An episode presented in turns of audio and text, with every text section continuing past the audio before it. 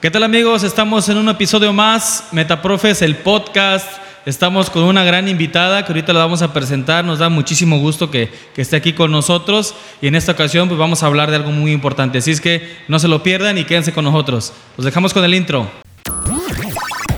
Bienvenido a Metaprofes, Metaprofes, el podcast, un espacio de reflexión, crítica, visión donde se comparten experiencias de la práctica docente cotidiana y el entorno social actual. Metaprofes, el podcast, dialogando la neta con la meta de ser más que profes. Más que profes. Comenzamos. ¿Qué tal amigos? Empezando este episodio con una gran invitada que nos da mucho gusto que, que, esté aquí con nosotros, la psicóloga Brenda Antunes, con una gran trayectoria en lo que es la labor educativa y sobre todo que conocemos algunos, algunos, algunos maestros, algunos testigos que dan este, mucha aportación, recomiendo muchísima referencia a, a, a, Brenda Antunes. ¿Cómo estás? Hola, buenas tardes, días, o no sé qué hora sea, pero muy bien, gracias. Estoy como bien contenta y bien emocionada de estar aquí con ustedes. Y, y bueno, a lo mejor me adelanto, pero el tema ya lo sé y está padrísimo. Ajá. Ok, muy bien. ¿Cómo estás? Hay que comentar algo. Muy bien, gracias.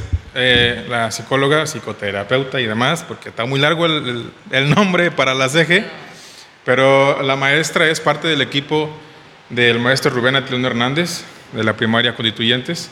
Y ya tenemos aquí en este podcast la fortuna de tener a tres de los integrantes. Y bueno, ella, dicho por el director y por nuestro este, compañero Aarón, es un elemento muy importante para la dinámica escolar y no solamente para los alumnos, ¿eh?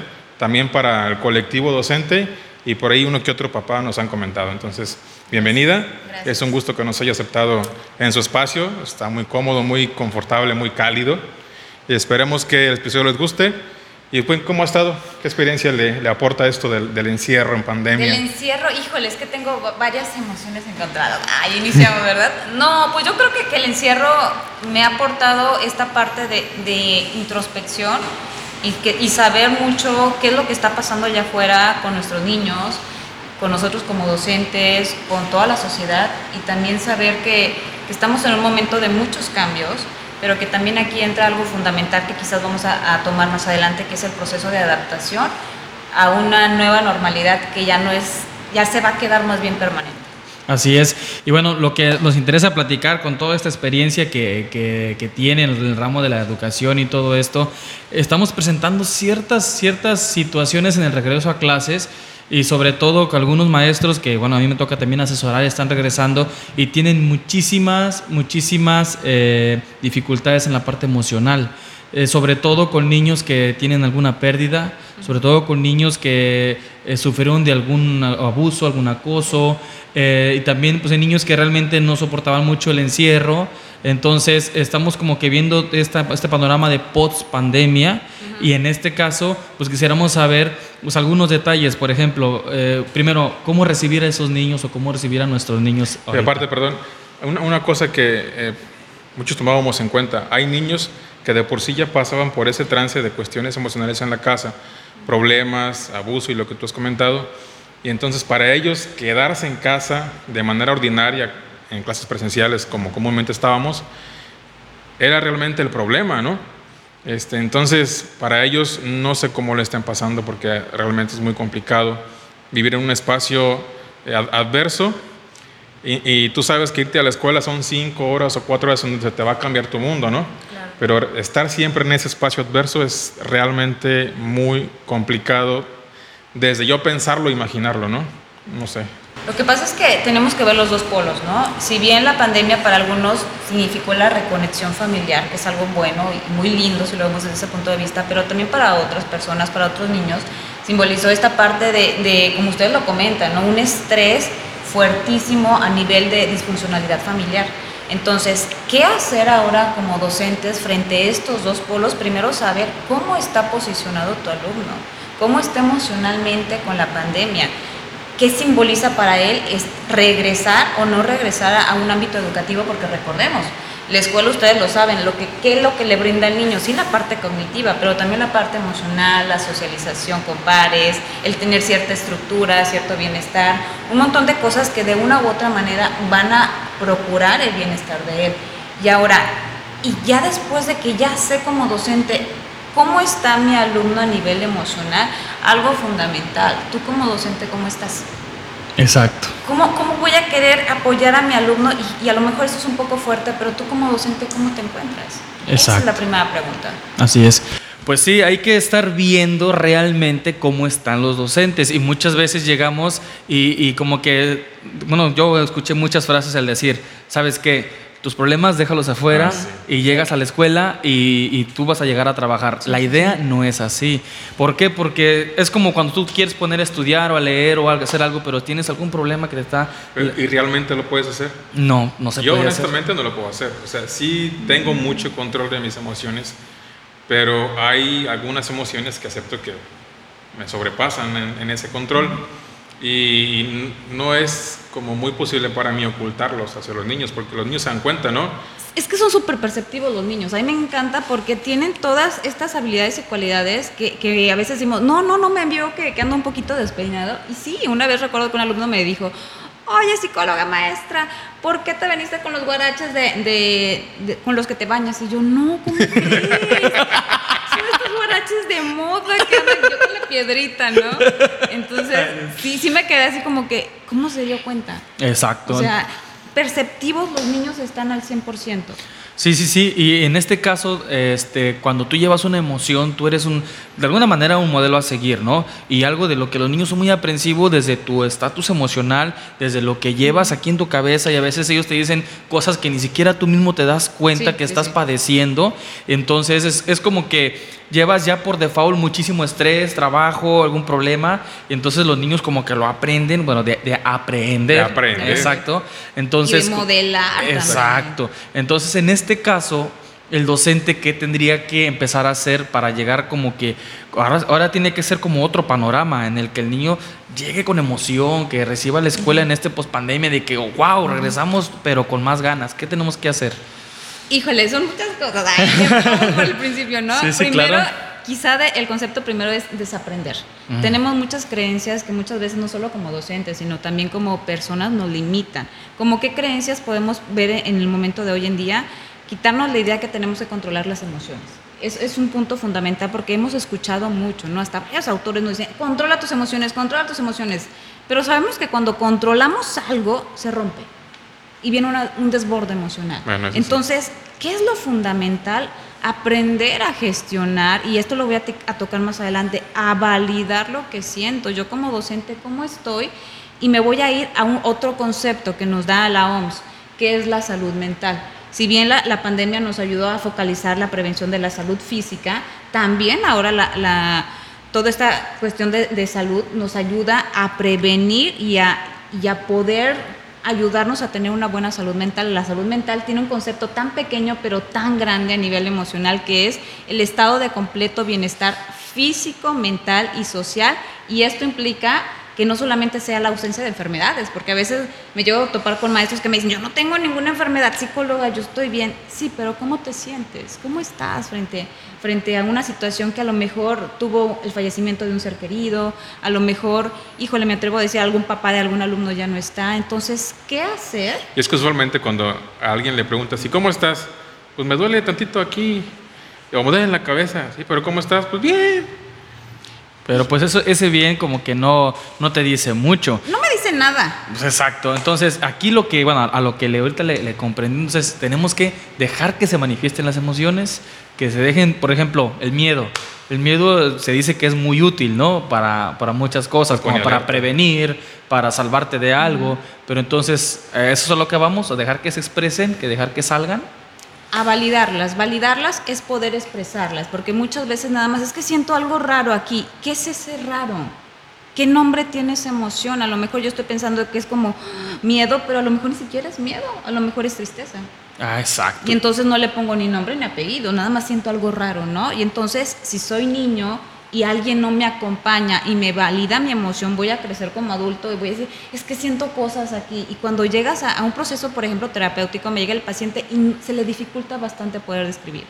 Llegar a un punto hasta donde ese estrés se genera un estado de ansiedad fuerte o ataques de pánico que son cada vez más y más caóticos por no poder nombrar y que no hubo alguien, algún cuidador o algún una figura para él de protección que le pudo ayudar a acompañar esa emoción. Fíjate que, tan importante porque en nuestras formaciones que tuvimos, cada quien por separado y luego juntos este, como equipo, eh, usualmente lo que, bueno, soy formador también, lo que se ve en, en la carrera es básico los estadios de desarrollo, ¿no?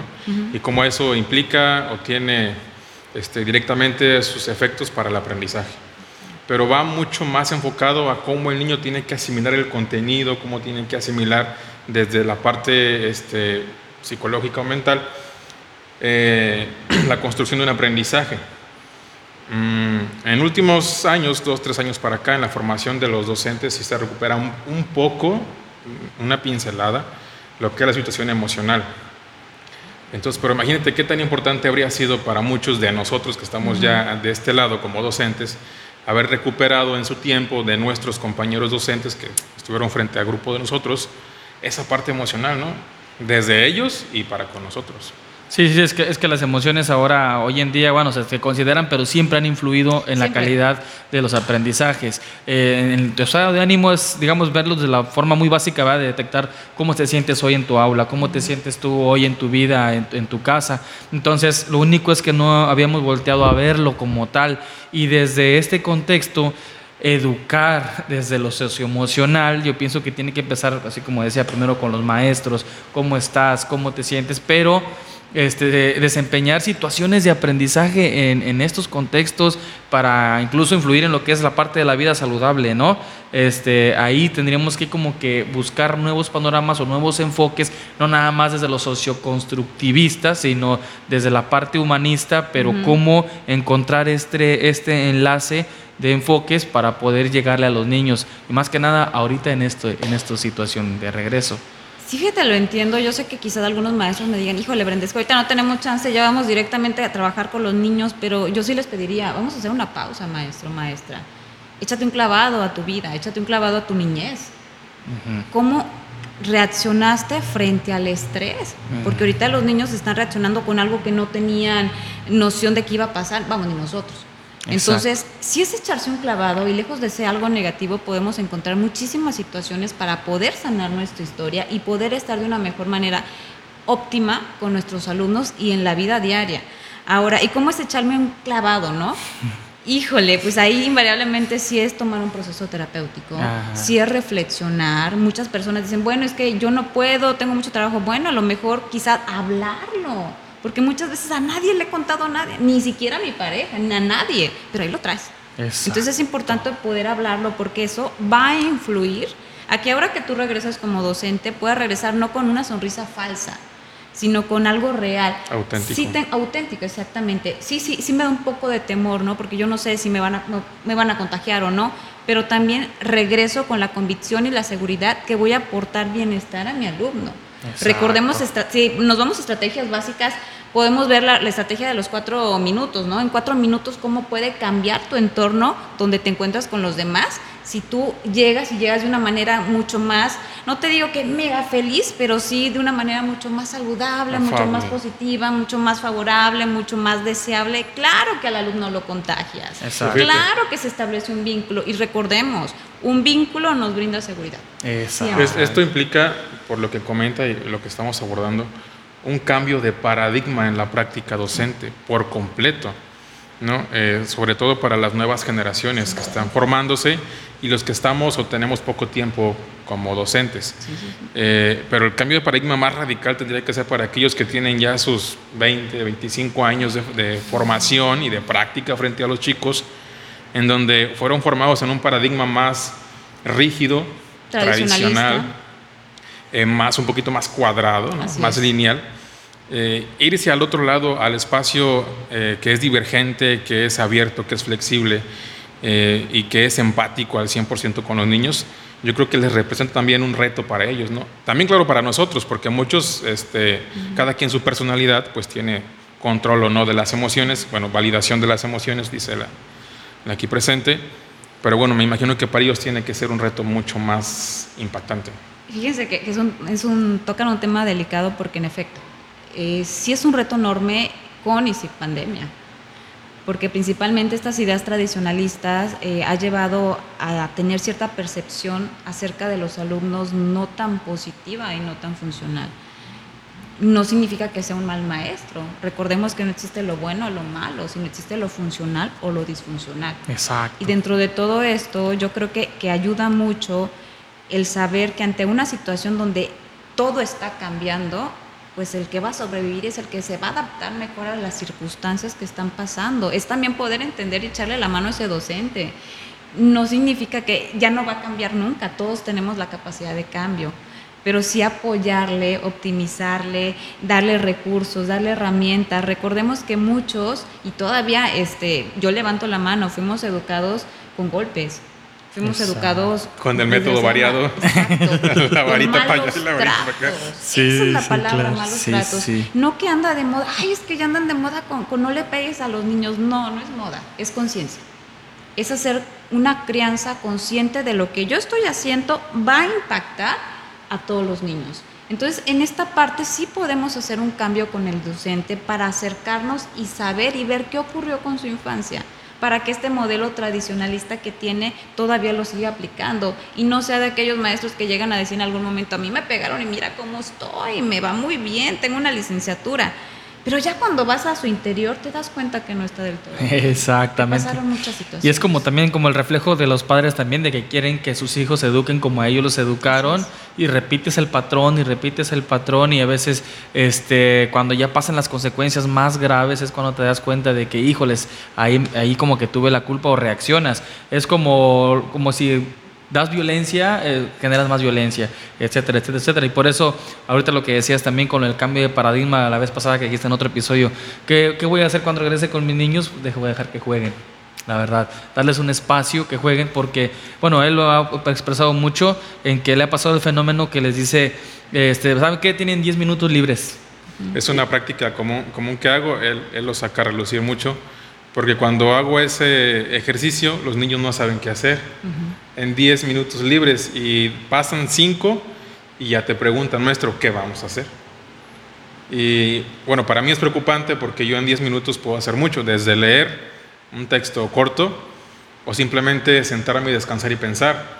Y, y los niños no saben qué hacer, desde primero hasta sexto grado, ¿eh? no saben qué hacer y ahorita vienen con prácticas, yo pienso que un poquito más impositivas desde la casa, de lo que estamos hablando ahorita, de, que cada papá quiere que el niño aprenda como él aprendió, eh, que van a llegar con ciertos vicios, ciertos patrones de estudio en, en, la escuela, y si nosotros seguimos como que fomentando esa parte, como que siento que no vamos a llegar a mucho, y esta parte humanista se va a ir como que perdiendo y vamos a ir...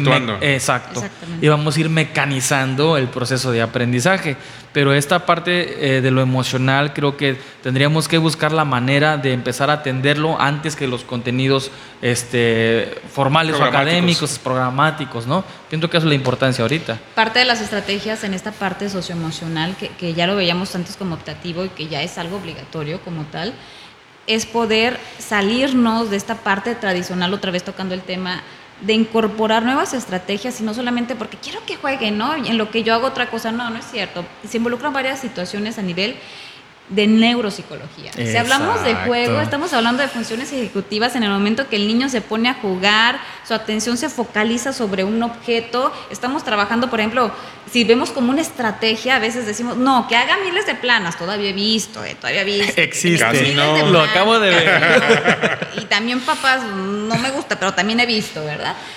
¿Y qué podemos hacer? Es que no sé la letra, no sé pues, la, la, plana, ¿no? Cuando sabemos que para que el niño pueda hacer una buena letra o caligrafía, primero necesitamos activar la parte neuromotora. Un ejercicio básico como esto nos va a ayudar a poder hacer que el niño focalice su atención, que el niño organice en la parte eh, motora, perdón, y pueda tener una buena ejecución Exacto. Sí, sí, sí. sí. Híjole, esto es fundamental. Y no solamente, ay, bueno, tú como eres psicóloga, ¿no?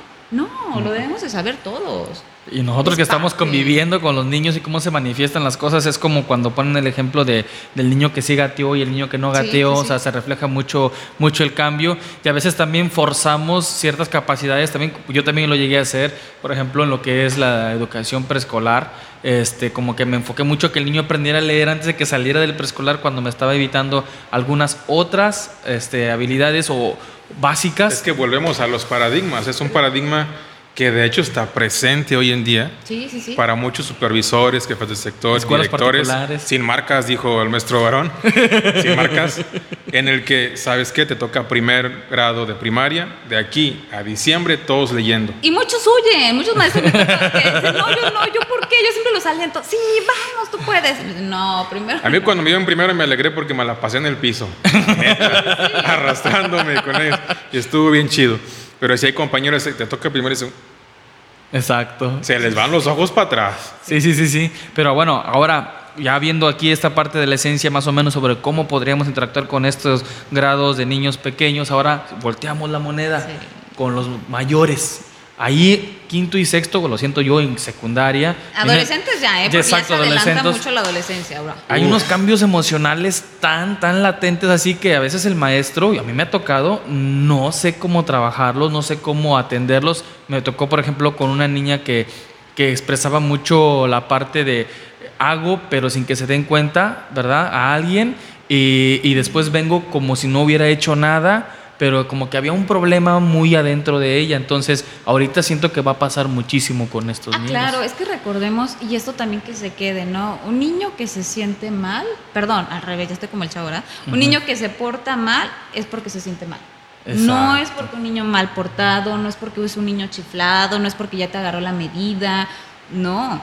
Es porque algo pasa dentro de ese niño, de esa niña que está interfiriendo para que realice esa conducta. Ay, es que quiere atención, no solamente atención y no tiene nada de malo que un niño te pida atención. Exacto. Es que están pasando muchos aspectos que en su cerebro todavía no comprenden. Recordemos que la parte prefrontal de nuestro cerebro madura al 100% aproximadamente hasta los 21, 22 años. ¿Cómo Todavía no queremos? ¿Cómo, cómo queremos entonces que los niños ya puedan razonar y comprender muchos aspectos que todavía les Exacto. cuesta? Entonces, Y que además están súper influidos por el aspecto mediático, ¿no? Eh, para mí es muy complicado decirle a los niños de sexo, sabes que guarda el teléfono, no está permitido. sí. Guarda el teléfono, no está permitido porque una, para muchos es un medio de comunicación, pasa algo, duele la pancita o algo, le marco a mamá, ok, está bien. Pero es tan adictivo el teléfono, sobre todo para los pequeños, por la radiación Para azul todos. y todo, bueno, para todos. Para todos. Miren, aquí cada quien trae. Y ahí está abajo. claro. Pero, pero sí, o sea, ven cada cosa que a veces, por más filtros que pongas, o escuchan cada cosa por más filtros que pongas en el teléfono, que se adentran en su ser Sí. y después los sacan hacia afuera de, de formas que uno ni siquiera pues piensa o te los comunicaron en la normal o en la UPN, ¿no? Por ejemplo. Exactamente. Y bueno, ahorita retomando lo, que, lo que se mencionaba sobre los niños que tienen problemas, este, a veces también experimentamos, lo comentaba en el episodio anterior, hay niños que agreden o que ah, por su padecimiento emocional o lo que estén viviendo, y a veces eh, el maestro lo excluye o lo, o lo castigas o lo reprendes, pero ese niño también tiene una necesidad de ser incluido. Tienes que buscar la manera de que él entre al ruedo en relación a que conviva con los demás en un ambiente de armonía y todo esto, pero él también está teniendo una necesidad latente sobre, sobre él mismo. Si es, por ejemplo, un agresor, o sea, él tiene un problema, él está, pasa- está pasando por algo, y entonces, ¿qué comúnmente qué hacemos? Lo, lo relegamos o lo pasamos a un Allá lado. hasta el fondo, ¿no? Espérate, o, o la otra, vete a dirección. Ándale. Y llega a dirección y ¿qué pasa? Ay, siéntese, mijo. Ahorita se le pasa al profe, usted no se apure. Y Y algo, al varios directores ya han cambiado. Sí, sí, sí, sí, claro. sí, sí. Sí, Pero bueno. también hay varios que están con esta parte de, ay, otra vez el mismo niño, ¿no? ¿Y qué se hace ahí? ¿O cómo, cómo, cómo, por ejemplo, enfrentar este tipo de situaciones que yo siento que, lo, que van a llegar? Algo- Algunos niños eh, un poquito agresivos, un poquito apáticos, etcétera, ¿no? Entonces, aunque no vamos a tener todo el mundo de niños, de poco a poquito podemos ir experimentando esto, ¿no? Empezar con esta parte de inclusión es fundamental. Es parte de lo que yo, yo trabajo en las escuelas públicas de aquí de, de donde vivimos. Y para empezar a hablar de inclusión necesitamos saber qué es inclusión, ¿no? O sea, incluyes, excluyes, qué es lo que haces. No solamente si tienes alumnos con alguna discapacidad, no es cierto. No, es verdad. Todos los niños son totalmente diferentes y esa es la riqueza de la, de la, de la toda la diferencia que tenemos, ¿no? Entonces es la riqueza, que seamos diferentes. Sin embargo, ¿y qué hacer con aquellos maestros que excluyen, no? También entenderlos, no quiero satanizar a estos maestros, quiero entenderlos porque quizás no tiene las herramientas para poder afrontar lo que pasa con ese niño. Si ya sabemos que un niño que se porta mal es porque se siente mal, necesitamos saber los ámbitos emocional, cognitivo, neurológico. A lo mejor no tiene eh, un ámbito emocional y es meramente neurológico. A lo mejor como tal hay una discapacidad que no se ha eh, descubierto al 100%, que no le han hecho los estudios correspondientes, que no ha sido canalizado al área de USAER y que requiere otra atención y ciertas adecuaciones curriculares. O probablemente es un niño que tiene una discapacidad transitoria, está pasando por un duelo y no sabe cómo afrontar esta situación. Que vamos a tener varios niños ahora que regresemos así. ¿eh? Y también lo importante de contar con un, un colectivo que te impulse y sea sinérgico con toda la situación, ¿no? Porque conocemos al maestro Rubén, eh, es un docente y director que impulsa mucho que todos trabajen y busquen lo mejor para los niños. Qué importante es tener un colectivo que te brinde la mano y que te dé la apertura a hacer tu trabajo al 100%. Así es. O sea, tenemos que estar, todos tenemos que estar en el canal. Sobre todo porque volvemos al tema de los niños, ¿no? Nos van a ver si estamos unidos o no. Nos van a ver si hablamos o no de entre unos y entre otros, si estamos en contra o a favor. Si nos incluimos o nos excluimos. Si los incluimos nosotros o los excluimos. ¿Cómo voy a hablar de inclusión si yo en mi trabajo excluyo a todos, ¿no? O sea, no, no se podría, sería eh, una manera muy incoherente. Ahora, en esta experiencia que yo tengo, yo laboro en varias escuelas, pero en esta, en esta escuela constituyentes, híjole, yo estoy bien encariñada porque precisamente ahí yo sí veo esta parte de este colectivo unido, sí veo esta parte de, quitarnos ciertos paradigmas, de, entonces volcar a una educación consciente, constructiva, llena de, de una seguridad, llena, ¿por qué no? amorosa también. Exacto. Porque muchas veces, ay, no, esos temas no se tocan. Sí, también la parte amorosa se toca en las escuelas. ¿Por qué? Porque cómo vas a tratar a ese niño. Habla mucho también de ti como persona. Así es. Pues bueno, pues qué mal que el tiempo nos trata muy mal, ¿verdad? De que no, de que no podemos seguir platicando bastantísimo, pero eh, igual en otro episodio que podremos coincidir, este, vamos a platicar de muchas cosas. Esta parte es, es muy grandísima para, para lo que son los docentes, los niños y toda nuestra sociedad. Y a nosotros nos sirve bastante y a todos los que nos están viendo, ojalá que les sirvan muchísimo los, consejos que, que, nos da aquí la psicóloga Brenda. Así es que una reflexión final sobre este regreso, como, como digamos, algo importantísimo que debemos tomar en cuenta para este regreso?